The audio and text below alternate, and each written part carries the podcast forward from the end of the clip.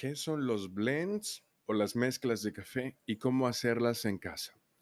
No hay dos tazas de café iguales. Aunque se preparen con granos de una sola finca o región, su sabor cambiará dependiendo de la altura, las condiciones climatológicas, el momento en el que fueron recolectados, la especie, arábica o robusta, el tipo de variedad, típica, geisha, caturra, catimor, borbón, el método de procesamiento, si fue lavado, natural o mieludo, la calidad del tueste y hasta las diferentes maneras de elaborar la receta. Por todas estas variables, es difícil que un café que tiene un solo origen, llamado monovarietal, pueda conservar sus mismas notas aromáticas y de sabor a través del tiempo y de y una manera de conseguir una uniformidad constante en la taza son las mezclas de café o blends. Un blend es una palabra que significa, bueno, viene del inglés, significa mezclar. Es una combinación de granos de café de diferentes procedencias para conseguir una bebida equilibrada y con un perfil específico que varía según los gustos. Las mezclas pueden tener de dos a cinco cafés distintos. Por ejemplo, se encuentran fusiones de dos cafés arábicas de diferente origen para una preparación dulce y fragante o de café arábica y robusta para un sabor intenso y de gran cuerpo.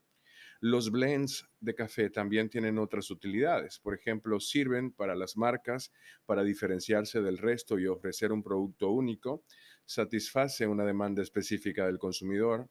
En producciones masivas permite mantener una receta flexible para tener bajo control el precio del café que se produce. Es decir, si se sube el precio de un origen, se sustituye la mezcla por otro de características similares. Ofrecen al cliente un sabor favorito durante todo el año. Esa es otra de las razones. El sabor del blend dependerá del origen de los granos. En general, los cafés que se cultivan en la región norte de República Dominicana aportan acidez y son muy aromáticos. Las notas dulces se hallan en cafés que son de la región central, como Coa, por ejemplo. Un café con cuerpo se consigue en la región sur.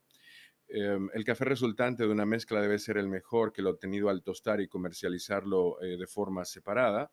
Idealmente, em, es importante aclarar que las combinaciones pueden ser alteradas por factores como la finca de donde procede el café, el beneficiado, el almacenaje, la calidad de tostado, etc hay varias recomendaciones que tú puedes desarrollar en casa para hacer tu propio blend. Por ejemplo, elige un café con base dulce, o sea, un café que sea suave dulce.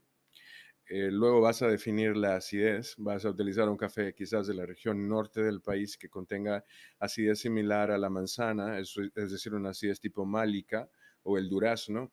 Luego vas a escoger un café con notas florales o matices cítricos y vas a complementar estos tres. Em, las proporciones las puedes ir variando. El tueste sí va a ser un punto clave para lograr un blend exitoso. existen dos maneras de hacerlo. Por ejemplo, puedes elaborar la mezcla antes de, obviamente ustedes no van a tostar los granos, eh, pero si yo quisiera hacerlo, por ejemplo, como tostador, tostaría el café de esta manera eh, uniéndolo antes de tostar y lo probaría también uniéndolo después de tostar para ver cómo, cómo resulta. Em, los post blends, o sea, las mezclas que se hacen después de tostar el café, es un método ideal en realidad porque te hace perder un poco menos.